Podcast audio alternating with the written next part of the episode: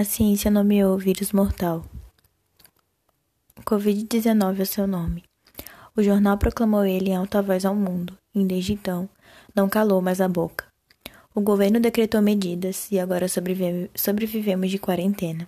O vírus mortal e a desigualdade social, econômica, racial continuam matando a metade do mundo inteiro todos os dias, nesses últimos meses. Desde que a quarentena foi decretada e a escola foi fechada, estudar tem sido uma experiência boa, apesar de desgastante e cansativa.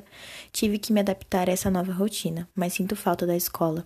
E principalmente da minha liberdade juvenil, pequena, limitante e fútil.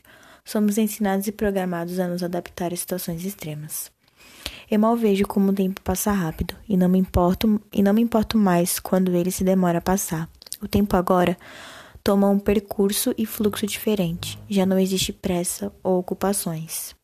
Neste cenário de pleno caos, as pessoas parecem proclamar ódio gratuito por tudo e todas as coisas que acontecem, e os políticos, de uma forma suja e extraordinária, continuam corruptos, egoístas e gananciosos. Mas neste mesmo cenário de caos, ainda existe amor à vida, pessoas que se comprometem em proteger umas às outras, ajudar quem passa necessidade nas ruas e incentivando a permanecer firme. Vivemos de uma pandemia sem precedentes ou data de validade marcada. Só sei que a vida, o universo, Deus, a ciência querem dar uma lição à humanidade. Mas qual será essa lição? Tem sido uma rotina definida por permanecer firme a tudo o que acontece no mundo, mas principalmente dentro de si, mantendo os olhos bem abertos.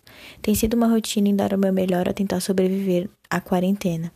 Tem sido uma rotina cansativa, frustrante, agoniante, mas nada como um dia de cada vez e passos firmes.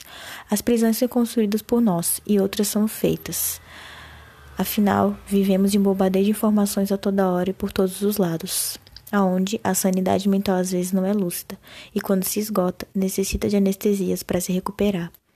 Sinto a liberdade sem asas nas pequenas coisas da vida, como sentir o vento passando por mim, quando respiro fundo, quando posso sentir ainda o calor do sol sobre a minha pele, nas madrugadas e observar as estrelas, chorar com o céu e abraçar as pessoas que eu amo.